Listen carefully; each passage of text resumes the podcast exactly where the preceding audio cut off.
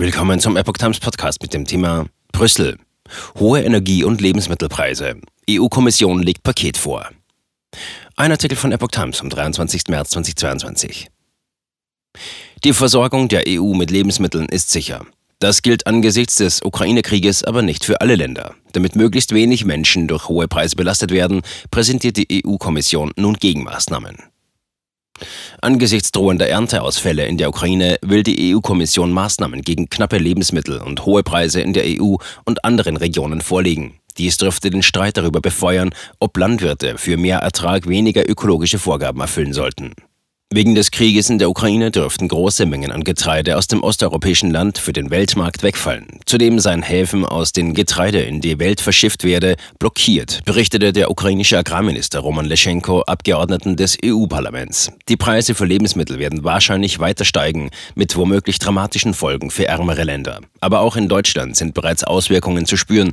So ist derzeit etwa Sonnenblumenöl knapp. In der Ukraine aber auch günstiges Getreide, das vor allem ärmere Länder dringend brauchen. EU-Agrarkommissar Janusz Wojciechowski bestätigte bereits, dass voraussichtlich einfachere Beihilfen für Agrarkonzerne und angepasste Vorgaben für Umweltauflagen Teil des Pakets sein werden.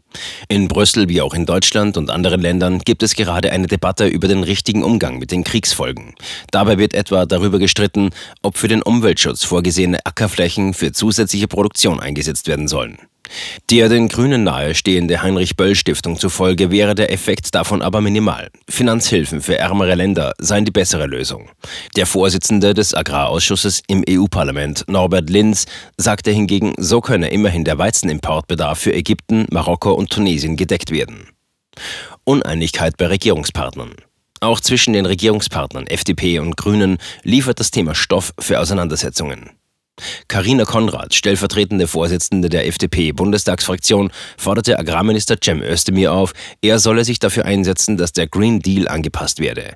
Die EU-Vorschläge, die gegen Mittag präsentiert werden sollen, bezeichnete sie als wichtiges Signal. Özdemirs Ministerium hatte bereits angekündigt, dass künftig etwa zusätzliche sogenannte ökologische Vorrangflächen zur Futtergewinnung genutzt werden können.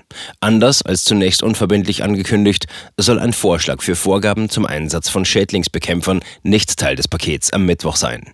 Der Bund für Umwelt und Naturschutz wertete dies als Einknicken vor der Agrarlobby.